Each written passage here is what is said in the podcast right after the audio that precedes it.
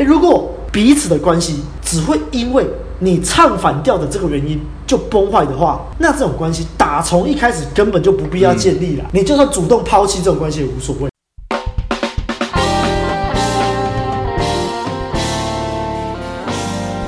嘿呦，大家好，欢迎回到《问路人人生指南之被讨厌的勇气》第四页的上集。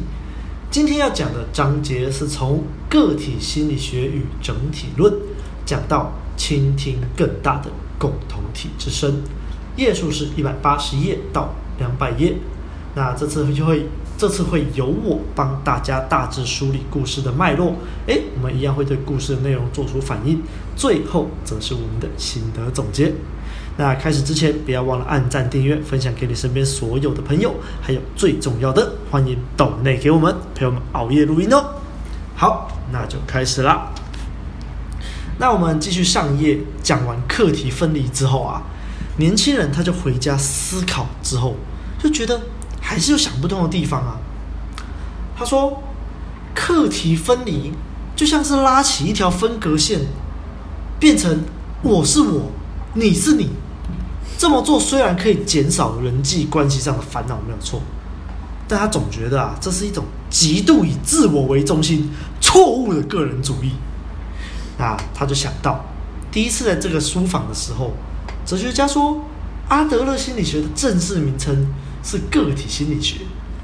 他就想一想，觉得这种个体心理学根本就是把人变得孤立的个人主义吧。啊，想当然尔。我们的年轻人果然又是误会了。哲学家说，个体心理学这个名字确实很容易引起误会，所以他就说要从字源来解释。他说，个体心理学这个个体在英文里面叫做 individual，这个 individual 在字源上是无法分割的意思，无法分割，就有点像是当初我们发发现这个。物体里面有原子的时候，把原子取名叫原子，也是那个时候他们认为它是无法分割的最小单位啦，类类似这种感觉。那我们具体上来说，到底什么东西是没有办法分割的嘞？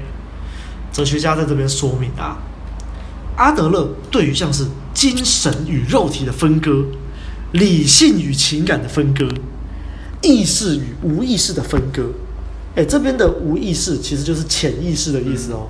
我后面都会用潜意识来代称的。那他说，他对于这种分割的这种二元论的价值观，是采取反对的态度。哦，什么意思嘞？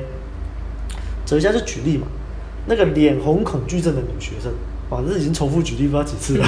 嗯，他为什么会罹患这个脸红恐惧症呢？因为阿德勒不会把身体的症状跟心理去切开来思考，因为你的身体跟心理是一体的啊。你没有办法再去分割一个整体，就像你心里紧张的时候，你的手脚会发抖，或是你很害怕的时候，脸色会发青一样。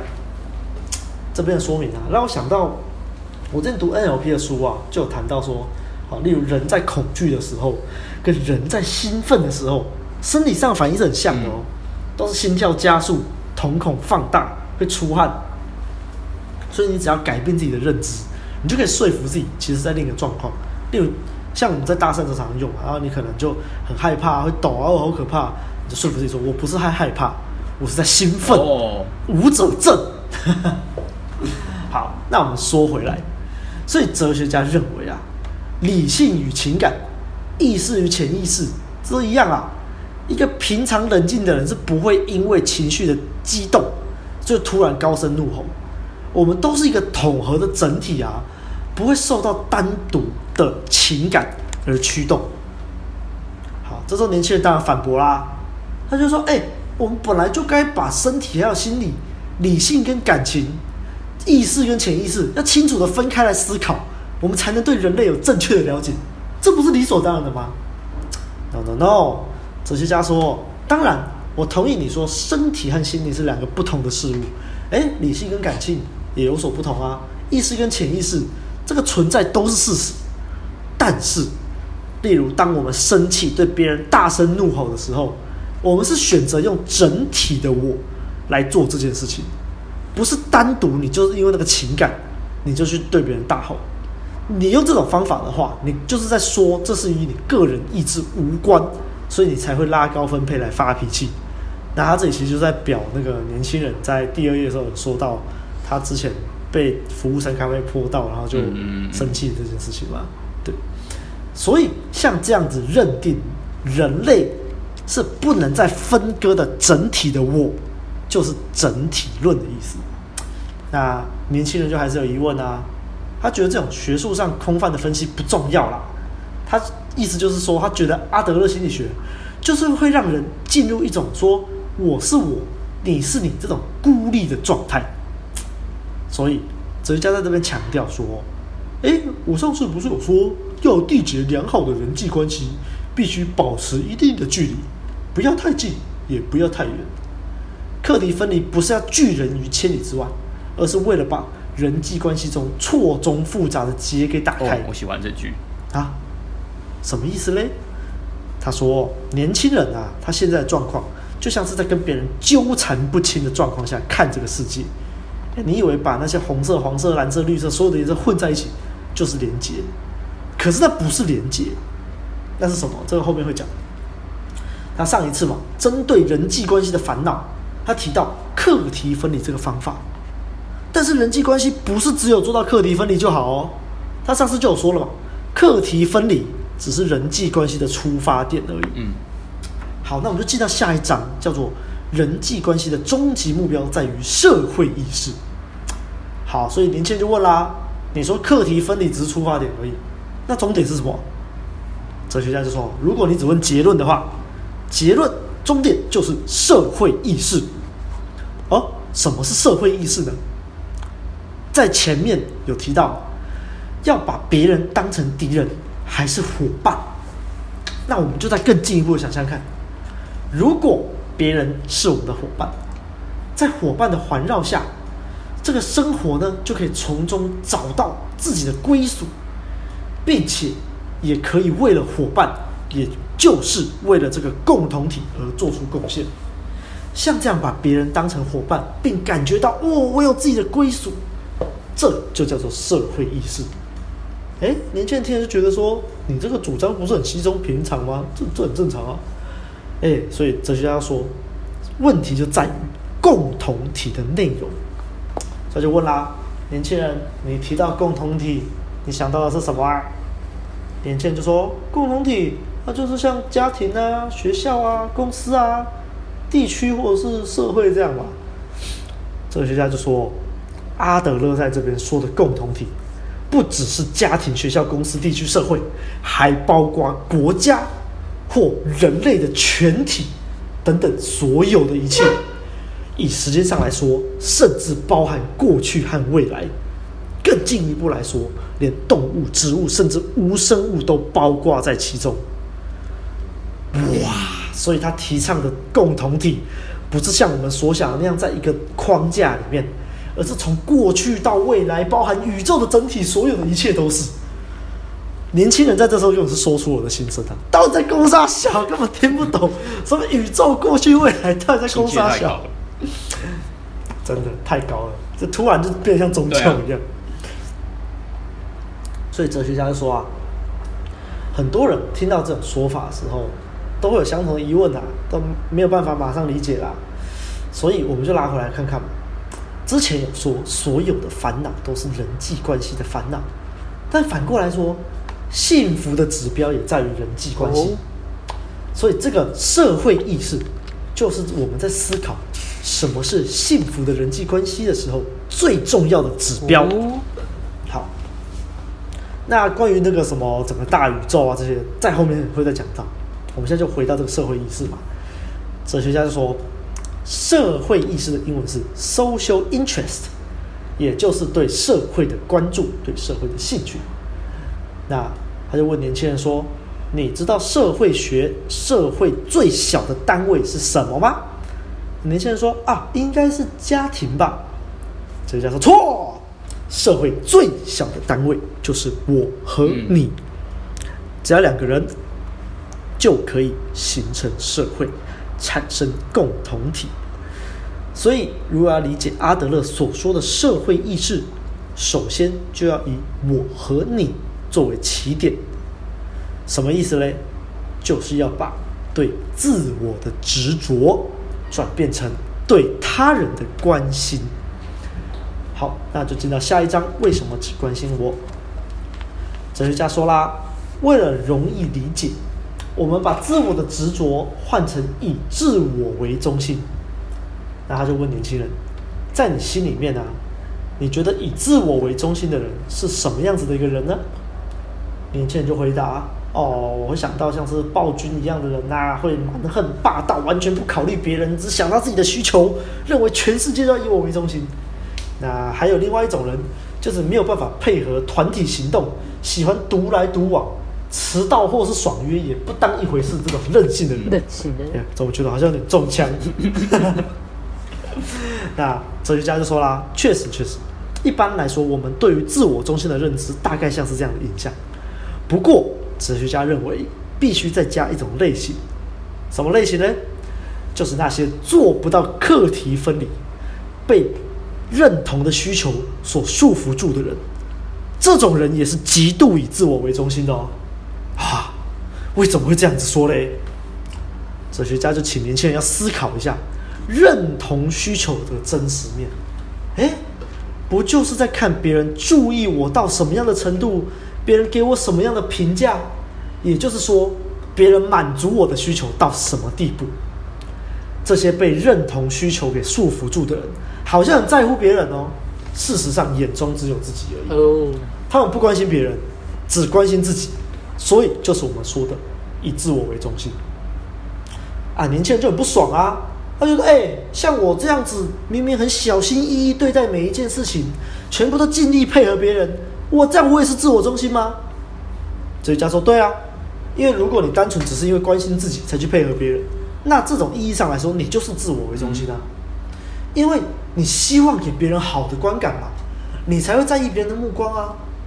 所以我们上一次说到，被讨厌才能证明说你活得很自由，这种说法听起来好像很自我中心，但我们根据刚刚的讨论，如果你只在乎别人是怎么看你的这种生活方式，才是真正以自我为中心。所以哲学家说。所有这种执着于自己的人，都是以自我为中心。就是因为这样，所以更要把对自己的执着转换成对别人的关心。哇，这边很意外，嗯、年轻人居然在这边居然被说动，在那边，对啊对啊，我承认啦，我就是只在乎自己，不关心别人怎么样啦，我只关心别人怎么看我啦。如果你说我自己自我为中心，我也没办法反驳啦。但是他说。如果可是，如果人生是一部剧情片的话，这部戏里面的主角就一定是我吧？你看，你把摄影机对准主角，难道是什么天大的错误吗？哦，oh. 所以我们就进到下一个章节，叫做“你不是世界的中心”。哎，我还记得这个标题啊，“你不是世界的中心”，跟卡内基沟通还有人际关系里面有个章节是完全相反的。哦，oh. 卡内基那本书里面有有一个章节是告诉你说，你就是世界的中心。哦，对，我我那个时候就是我操啊，怎么完全不一样？为什么呢？啊，不过其实现在回来看就知道啊，他们在阐述的是不一样的事情的。啊、那我先阐述这个《被讨厌的勇气》里面说的，到时候我们讲到卡内基那本的时候，我再来讲。好，那总之，哲学家就说，我们身为共同体的一份子，在共同体中有自己的位置，只要觉得可以安身立命。就表示我有归属感啊，这是人类的基本需求吧？你同意吗？年轻人哦，同意，同意，同意。所以，像是学业啊、工作啊、交友、爱情、婚姻这一切，其实都跟你要寻找可以安身立命的地方，或是关系有着密切的关联。所以，如果你要说自己是自己人生中的主角，你到这个地方认知没有错哦，但是你并不是世界的中心。啊、你看，我一方面来说，我是人生的主角吧，同时也是共同体的一份子，是整体的一部分。啊，什么意思呢？哲学家说，那些只关心自己的人，他们会认为自己就是世界的中心。那对这些人来说，其他的人就是为我做些什么的人，所以他就会认定大家都必须为了我而转动，应该优先考量我的想法。简单通俗一点的讲法，就是王子病、公主病啊，那好了解。所以哲学家说，这样的人啊，就是逾越了人生的主角这个分际，他变成想要成为世界的主角。那这种人在跟别人来往的时候，就想着说：“哎，这个人能给我什么价值呢？”嗯、那这就是我们说的索取价值啦。所以这种人啊，大多数他们遭遇跟王子还有公主完全不同啦，因为他们的期望不可能每次都获得满足啊。为什么？因为别人不是为了满足你的期望而活的嘛。这之前有讲到啦。嗯、而当他们的期望没有办法满足的时候，就会大失所望。我觉得我被严重的侮辱了。变得愤愤不平，他们觉得说：“哎，为什么那个人什么事都没有为我做？你辜负了我的期望，你不再是我的朋友，你是敌人啊！那你这种抱着世界以我为中心的人的信念，你一直这样想，你过不了多久会失去伙伴。”哎，年轻人就说：“哎，我不同，我不同意啊，不同意！你自己说，我们都活在主观的世界里啊。如果这个世界是一个主观的啊，那我重心。”中心就只有我自己，没有其他人啊，这样有错吗？哲学家在这边就说啊，你所想象的世界，应该像是世界地图一样的景象吧？啊，你看在不同国家的人，他就会把自己的国家放在世界地图的中间，以自己为这个思考点。但是真正的世界其实是像是地球仪这样子，它可以转来转去嘛。你这个地球仪上任意的一个中心，你的中心可以是任意的一个地点。你所有地方都可以是中心，也可以不是，所以你根据你观看的人，你所站的角度跟你的观点，你就会有无数的中心的存在。所以你不是世界的中心，你是共同体的一部分。好了，我个人认为他这边这个举例蛮烂的，居然好，所以讲了讲了这么多，我们要回到一开始所谈的内容，就是我们在追求一种。可以安身立命的归属感嘛？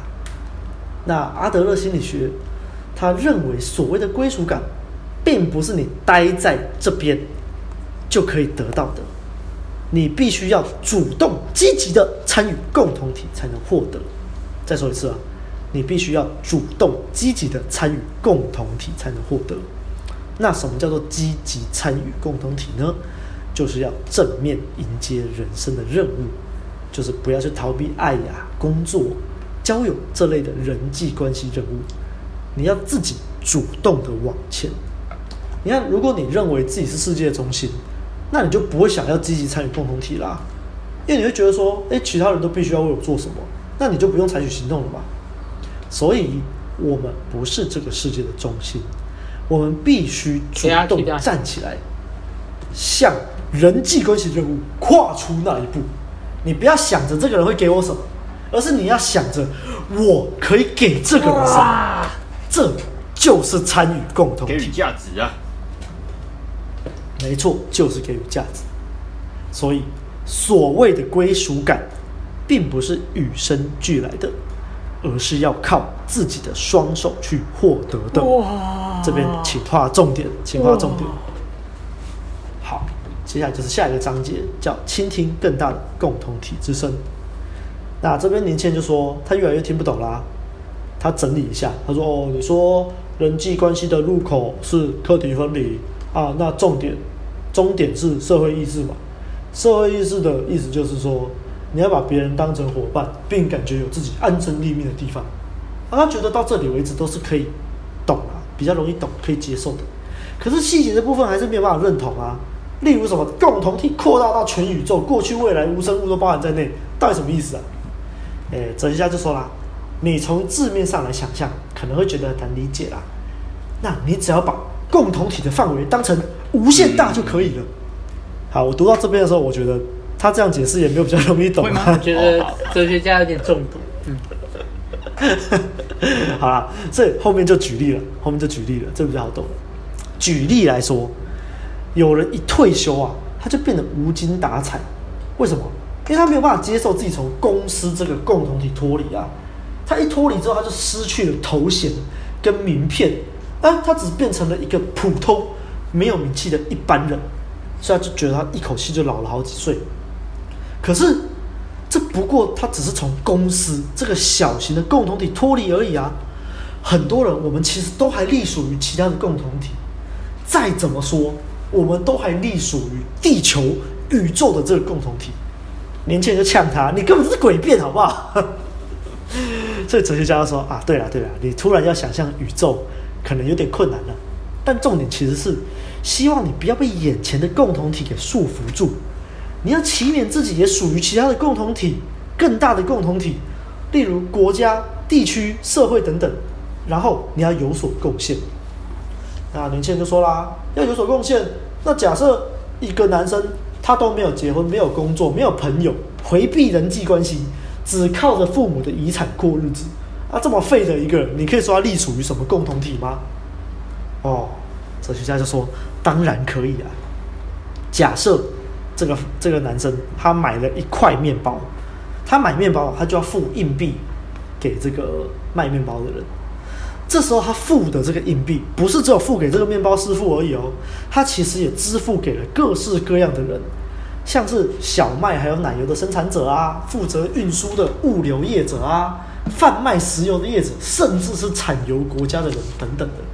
所以人类绝对没有办法，也不可能脱离共同体，变成独自一个人。哇，这个我们好像在两集之前有讲到过啊。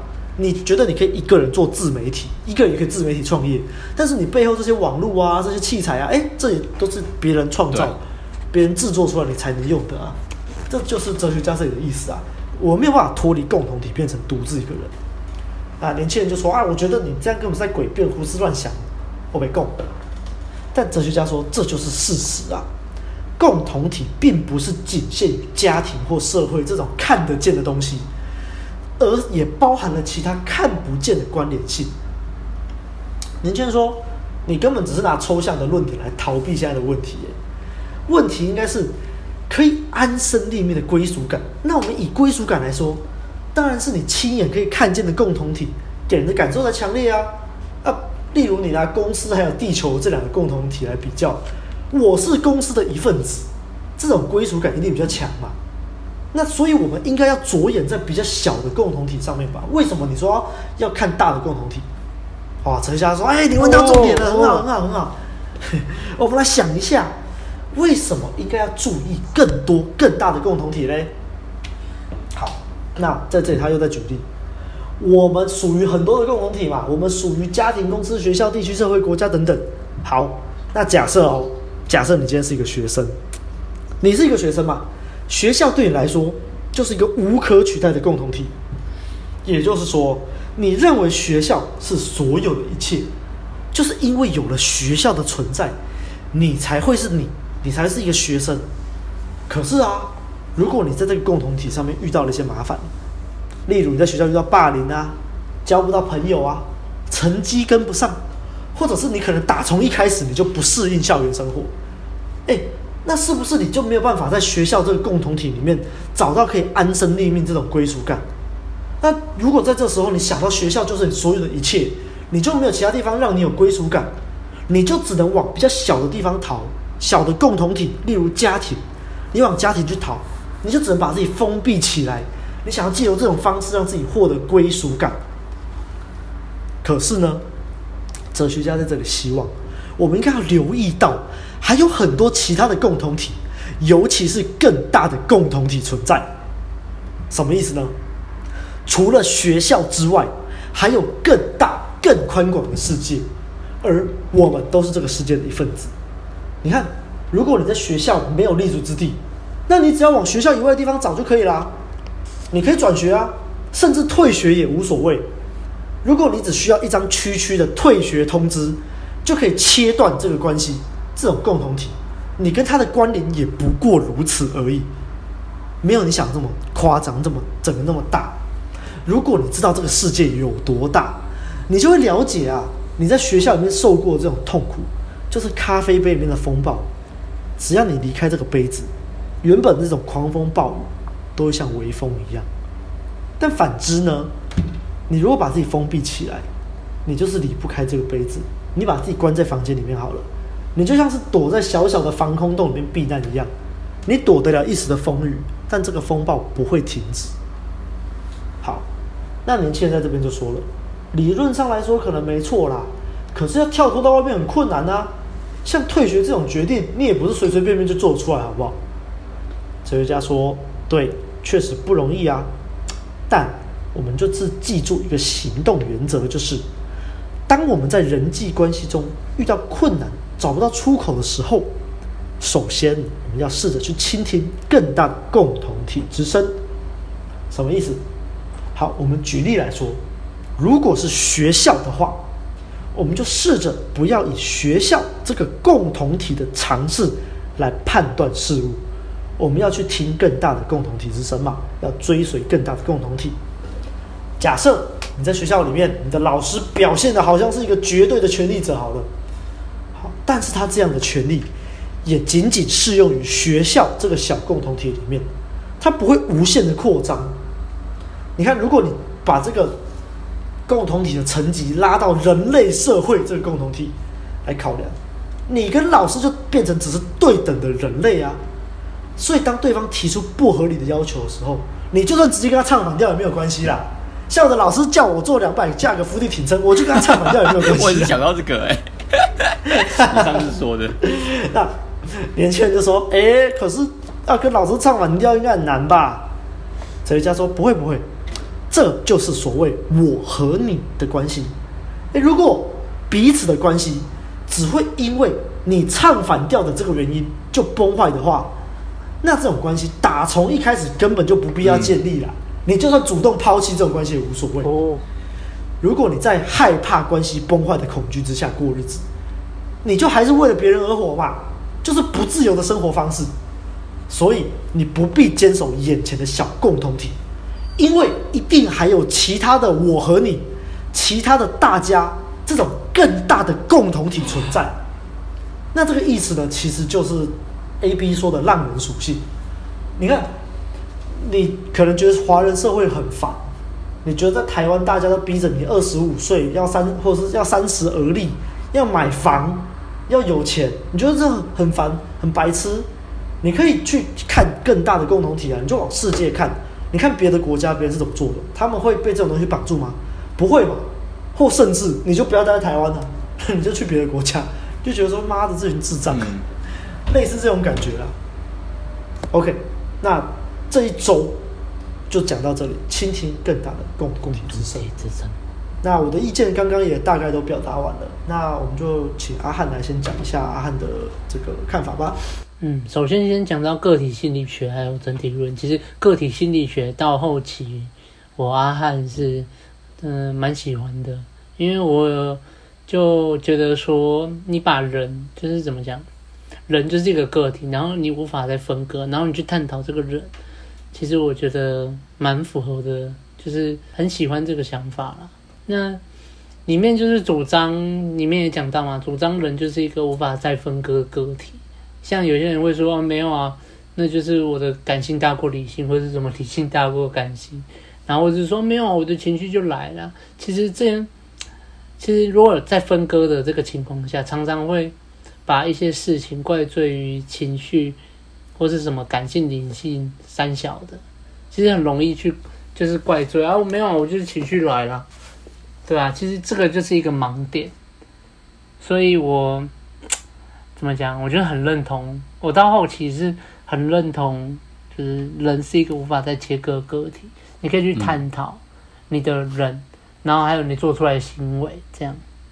啊，当然一开始我在看这边的时候，我真的是看到睡着了。因为完全看不懂，然后人际关系的终极目标在于社会意识。其实，这我这个东西我到现在都还一直记得，就是归属感。其实人就是在寻求一个归属感。那你在家庭的时候，家庭当然就是一个天伦之乐，它就是本来就会提供给你一个归属感，除非你的家庭状况真的是从小就开始不好，那那个就是人际关系嘛。那我们所有的烦恼就是来自于人际关系嘛，对啊。所以，为先不要讲家庭，到外面，我们一旦就是，诶学习到了课题分离，然后我们可以跟真正喜欢的人去交流。你拥有伙伴，那你就会觉得你自己有一种归属感。像诶，我身边有一些很好的朋友，无话不谈的朋友，我就会觉得跟他们聊天或跟他们出去的时候，我也感受得到那个归属感，就觉得诶，这个这个地方，我我感受到我存在的那种感觉，而且你是充分感受到自己是有价值的，所以。前面一直在讲说，就是一直强调说，你一定要去跟真正喜欢你的人交流，然后还有慎选交友交友圈的重要性。因为你在跟真正就是真的喜欢你的人交流的时候，然后你不去管那些讨厌你的人，对，你在跟你喜欢你的人的喜欢你的人交流，那你就会觉得，哎，那种感觉。就很好啊，其实那个就是归属感。那讲到说，为什么很多人只关心我，其实就是那些被那种认同的需求绑住的人，他跟人交流，他其实完全不 care 你在讲什么，因为他自始至终，他就只是想要拿拿到他需要的认同而已，然后来满足自己，他其实不会去做到。很真实的交流，其实大家可以去观察看看，有一些那种、嗯、那种 就是渴望认同的那种人，你发觉他在跟你讲话哦，他从头到尾他只有一个目的，他就是要拿你的认同。我怎么觉得你好像意有所指？没有没有，就是身边很多这种人，对，那他其实不会去做政治，他其实没有在 care 你在讲什么，他其实一直在照他的剧本走，其实这个很好玩呐、啊。后期你去看，你就会觉得还蛮好笑。他只顾着拿认同，嘿，然后还有那种无法课题分离的人，他总是在介入别人课题，因为他都觉得说这我都经历过，他就自以为是啊。你看，就是自以为是，他就觉得说啊，这个我就经历过啊，他这我告诉你怎么处理啊，然后口头上说是要帮助啊，其实他只是想要你照着他的方式，对，然后看似给予价值，他其实只是在索取认同。你看我我说这样做就对了吗？怎么样？怎样？怎样？怎样？然后是不是像呼吸一样简单啊？然后就是索取回报啊，这样啊？啊，你看，你看，我都有在帮人啊，我都有分八十五趴。然后接下来讲到说，你并不是世界的中心。就我看到这点的时候，我就觉得，因为我同时也有看卡内基，我就想说，这两本书到底在搞什么？一开始会觉得说，到底是公安小。那其实你深入去读以后啊，其实到后就是被讨厌的勇气后后期啊，其实这些章节你要多读几次啊，因为后面越来越那个概念很模糊，多读几次越来越抽象啊，多读几次你就会慢慢的感受得到啊。如果你感受得不到也没关系，你就听问问路人，我们的节目多听几次啊。其实讲简单一点，就是你其实就是在这个共同体的一部分。好，然后里面也讲哲学家也讲到共同体，其实你可以把它想象成是无限大。对，没，然后其实我就直接讲啊，其实从你生下来就没有人欠你什么，然后也没有人应该要给你什么。其实这个概念大家要去理解到，其实这个世界从来没有欠欠过你什么东西。很多人都会去抱怨啊，就那种哭天喊地，然后说为什么这个世界要这样对我？嗯，对，其实那种心态就是错的啦。那很明显就是那种匮乏的表现。他其实觉得说，他潜意识其实已经在跟共同体对抗了，你知道吗？他他去做一个切割，他觉得说。他在这个世界上没有立足点，他完全没有共同体的这种概念，就是完全他觉得这世界上，诶，家庭不和，他就觉得一切都没有了，或是像里面有举例到学校，他就觉得这个是就是他的一切。我就是一个学生啊，学校本来就是我的一切啊，啊，我在学校大家都欺负我，大家都霸凌我，那我还有什么立足点？或是说他家庭状况不好？他就觉得我这个世界完全没有我的立足点，为什么这个世界要这样对待我呢？对，其实我要阐述的就是那个 那一种人找不到立足点的感觉。他其实他就是很明显在跟共同体对抗，他没有去有这个认知，说其实他就算在学校被欺负，那我们把它放大来看，把它放大来看，其实学校只是一个很小的一个区块而已，说不定他在外面的那个什么，诶，球场上有一群朋友，怎样怎样怎样，就是一个扩大的概念啊，对啊。他说：“也想当然，这种人他就是没有归属感，然后没有归属感以后，然后又缘分是基础，然后就变成一个恶性循环。那最后，请听更大的共同体之声。其实这是一个很棒的概念，这个就是先让大家有认知，就是说你永远都是这个世界上的一部分。那你每天在这个世界。”你有在做事，你有在行动，其实你就像一个齿轮。其实很多些一些事物都会因为你而不一样，那但是这种不一样，它是很些微的，其实你不会观察得到。那没如果没有你啊，你要说如果没有你，可能也不会太大的变化。但是在这个，诶、在这个共同体里面，一定会有影响。那我们来讲一个就是比较实际的例子，就是在公司里面，那。公司里面，你你跟他们一起就是去完成一个，诶、一个进度好了。他们本来可以，他们有你的话，他可能三天就可以完成。那没有你，他可能会变成说三天半，或是三天又多了一个小时、两个小时。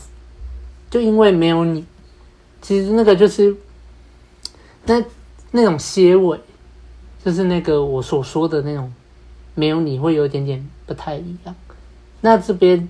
答案就是要讲给大家，就是其实你的存在是有价值的。你在这个世界上，如果你一直有在行动的话，一定都会有反馈。那一个例子，今天你遇到恶劣的工作环境，那你就去跳脱。有的人会害怕，有的人觉得说：“哎，上司对我很不好，可是同事跟我很好。”那你会怕，你会怕跳走以后，可能我上司变好。但是我的同事变差了，那他会觉得说：“哦，我这就是在这个共同体，我只要跳出去，我什么都没有了。至少在这边，我还有同事嘘寒问暖。那虽然老板不好，对，但是我跳出去会不会一切全部都变差了？其实很很像舒适圈的概念，对。但是你还是要去跳脱，就像最后面讲的，如果你害怕。关系会崩坏的话，那你只是为你一直都只是在为了别人而活，所以还是一样去行动，行使你的自由权，就这样。好，我个人在看这一章的时候，我觉得这完全就是呼应了我们说这本书就是 inner 以及左派自由平等的这个观念嘛，因为刚刚有一直提到的就是共同体的这个概念。那其实，呃，一开始哲学家有强调，就是所谓共同体的概念，就是你会觉得我们处在这个世界不应该要分你我，然后甚至连动植物和过去、现在、未来都不要分。这其实已经蛮接近佛家讲的那种，就是万物一体的那种概念。我们看苏轼的文章，甚至儒家的杜甫的诗也都有写到类似的概念，就是已经跟万物合而为一了。就像我上一次讲的那个佛家的五根手指头的那个概念一样，就是当你眼界不够高的时候，你会觉得说拇指、食指、中指、无名指跟小指是各个不同的个体，然后彼此之间好像没什么关联。但是这五根手指头都是一只手啊，所以你应该要让你的眼界更高一点，认为说你跟其他的人是属于一个共同体。所以当你假设你是大拇指，你去欺负食指，你去竞争，你去跟无名指竞争妹子，随便，那就是在跟这个共同体的另外一个跟你有相连的人去去做伤害。那这样子。会很难不让人觉得自己是世界的中心，所以哲学家一直在说，人不是自己世界的中心，其实你要用更高的层次去看，那是因为我们每个人都是共同体的一份子。所以，当你把自己当成世界中心的时候，你很容易就会跟别人起冲突，你也会觉得别人应该要为了你的期望而活。因为假设就是你把自己想象成是最重要的，大家都要关注你的话，那 你就会觉得说自己是最重要的那一个啊。那其他的，像我刚刚讲那个比喻，无名指、小指那些都要为拇指来服务，你就你的思维就会变成这个样子。但是如果你用共同体的概念去讲的话，就是没有分别心呐。佛家一直在讲没有分别心，其实就是今天我们一直在讲的共同体的概念。所以我其实是还蛮喜欢这样子的说法。那至于说那个像我们之前录脱离好人帮也有讲到一集，我记得我们好像也有讲过，其实你就是你自己世界的中心这件事情啦。对啊，那我我相信那个。卡内基那本我还没有看过啦，那也许卡内基的那一个理念应该跟我们讲脱离好人帮的那个理念是比较接近的。那在这一本被讨厌的勇气里面，我们所谓的你就是你自己世界的中心，比较像是这一本书里面的你就是你人生的主角，你就是你这部剧情片的主角，对吗？你看嘛，以一个共同体的概念来说的话，每个人其实都是每个人自己人生中的主角。但并没有任何一个人是整个大地图、大世界的核心，这个观念才是对的。你应该要认为说，我们每个人不同的个体，甚至是动植物也好，所有的万物也好，都是这个世界宇宙大共同体的一部分。但是每一个万物都是属于自己故事的中心。应该是要这样子，以这样子的思维去看，才会跳脱出我就是世界的中心。因为这样子讲的话，就会变大头症嘛。像那个年轻人他举的就是大头症的例子，就是 暴君，或者是像暴君的老板，觉得说每件事情都是他说了算，然后去损害别人的利益，或者是那种爱迟到会损害团体和谐的人，任性的那种人，就是已经损害到别人利益的时候，那种人其实在社会是会被排斥的，很明显嘛。对，因为我以前曾经思考过，说到底怎样子的人才会被这个社会排斥？第一个就是很自以为是、自我中心的人，绝对这个绝对是。那哲学家他就说，其实还有一种人，刚刚你讲了嘛，大家比较不容易觉察，就是一直所求、一直索取别人认同的人，也是以自我为中心，但是大部分的人都不会觉察。所以看到了这个地方，大家听到了我们这样讲，假设你。觉察到自己一直在跟别人索取认同的话，小心你也会变成以自我中心的人。那你这样子在社会里面是很容易就会被排斥的。好，那里面其实我还有还蛮喜欢的一句话，是一百九十四页的。所谓的归属感，并不是与生俱来的，而是要靠自己的双手去获得的，对吗？很多人，没错，很多人以为自己在这个群体或我们说共同体里面，就是大家会觉得说。我之所以会对这个群体、这个共同体有群有归属感，是因为这里面的大家都对我很好，都认同我，都甚至更严重一点说，哦，都为我服务，这样，然后我们自己就会对这个共同体有归属感。但事实上正好相反，应该是你在这个团体里面，你有付出身边的人一些价值，你才会得到属于这个团体这个。群体这个共同体的归属感，这让我想到说，诶，对耶，我在那个走心约大群里面，其实刚开始的时候，就是因为一直分享，一直分享，然后教大家一些把妹的技巧、心态，然后一直提供我之前的经验作为价值。所以，为什么我对这个群体会这么有认同感？是因为我在分享的过程当中，很多人他们都会开始也跟我分享他的东西，然后大家就就是会互相交流，也会。觉得大家互相给予帮助，我觉得这种群体对我来说就很有归属感啊。那这个归属感确实是来自于我先分享我的价值，对吗？所以大家如果也是在这样子的群体里面，我觉得首先就是先提供价，就是先给予价值啊，先给予价值啊，先不要一直跟别人所求认同、所求价值，这个是蛮重要的。好。那其他的，因为阿汉跟阿亮刚部分都已经大部分都已经讲完了，最后面我再就是稍微补充一下，像那个学校的那个例子啊，我觉得那个最最最我最喜欢的就是在害怕关系崩坏的恐惧下过日子，其实其实只是为别人而活，是不自由的生活方式。那哲学家还讲到说，如果你跟他的关系唱了反调就崩坏的话，那这个关系根本打从一开始就不必建立。没错，这就这也是让我想到我之前常常讲的啊，就是你如果因为做自己。而被身边的人排斥、讨厌的话，那就代表你身边的人其实也是就是不够成熟啦。我觉得这样子的关系，甚至还连那个什么宁愿不建立就可以了。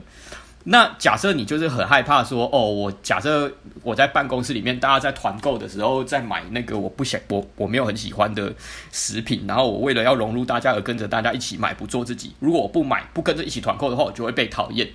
唉，傻了！如果有人因为这样而讨厌你的话，我就我就说啦，这种人根本你根本就不必去管建立那种关系啊，交流。对啊，所以所以其实你可以你可以自由的做你自己，但是你也可以同时拥有社会意识，你不用去担心说，就是你这么做的时候会被别人讨厌。好，总之。看完这一段，我会觉得说，眼界要放宽一点，放更高一点啊！你不要只局限于说，哦，人际关系就是你和我，你必须放下这种分别心，而把大家想象成一样，对，大家是属于同一个共同体，但每个人都还是每个人人生故事的主角。对，千万不要把自己当成世界中心啊！这个真的会让自己过得很痛苦。大概就这样。好，那我做个结论，帮大家做一下重点整理。那在第一个章节个体心理学的整体论，我觉得这边主要最重要就是告诉你说，就是人的整体性是不可分割的。你不要把什么理性跟情感切割开来，意识跟潜意识切割开来，精神跟肉体切割开来。为什么呢？因为当你切割的时候，你就有办法甩锅啊！没错啊，那不是我啦，是因为我的潜意识怎样怎样。其实我也不想要这样啊！啊，我没有，我没有想要暴怒啊，只是我的理性、我的感性凌驾于我的理性之上。没有啊，这就是在甩锅而已啊，就是没有对自己负责。你要把自己当成一个整体来看待。我觉得这一章最重要是这个。那下一章是在讲那个人际关系的终极目标在于社会意识嘛？我觉得这边主要就是说明了什么叫做社会意识嘛。那重点就是你要把对自我的执着转变于对他人的关心。下一个章节是为什么只关心我？那这里就是讲了啊，如果你都很在意别人的看法的话，其实你也是一个很自我中心的人啊。那这边的重点就是在于说，其实也是在再度强调，你要把对自己的执着转换到别对别人的关心呐、啊。那下一个章节说，你不是世界的中心嘛？那就是在告诉你说，别人没有应该要为你做什么，反而我们应该要主动去采取行动，为自己打造，为自己去获得归属感，去参与这个共同体。嗯、那今天讲的最后一个章节是倾听更大的共同体之声。这个章节的重点就是你不要把自己绑在小圈圈里面了。如果这个小圈圈你就待不下去，那没关系啊，你就往外面找就好了。嗯，哎，我想要，嗯，我想要补充刚，刚嘿，阿亮，你刚刚说就是把共同体的范围当成无限大就行了，这个有点难理解。其实我当初看的时候不会，因为当时哲学家说，就是原本讲的是实际的宇宙或无生物、动植物，甚至是微生物这样子嘛，很难理解。但是他所谓的。把讲法讲成无限大，其实就是说不要有分别心，你就是不要在那边分什么过去、现在、未来，还有动植物，不要分我跟他。所谓的无限大，就是你没有分别，全部都是一样的，万物一体。所以我会觉得，就是当时我看的时候，我会理解成这样啦。总之就是。所以我才说比较难理解啊，因为你突然要从刚刚还在谈很实际的东西跳到那样，就觉得啊，公司小，大概懂你的意思，跳太多了，大概懂你的意思啊。所以我觉得后面的举例不错啊，就啊，你在学校学校待不下去啊，你还是隶属于这个社会啊。这你看举个例子嘛，很多人大学读到一半就觉得说啊，看其实我没有必要再继续读大学啊，反正我也不需要这个学历，他他就休学就出去工作了，哎、嗯。嗯嗯欸，那他也过得很好啊。嗯这这种那他就不用局限于学校里面了，我觉得就类似这种例子啊。嗯、对，好，好了，那我觉得今天就大概是这样啦。喜欢的话，记得帮我们按赞、订阅，然后你可以在那个 Apple Podcast 或者是 First Story 底下留言给我们，记得到 Apple Podcast 按五星好评哦。那如果喜欢的话，当然也欢迎你赞助抖内我们啦。然后你抖内的话，你可以在底下留言给我们或问问题，我们都会回复你的。那大概是这样了，大家下周见啦，拜拜。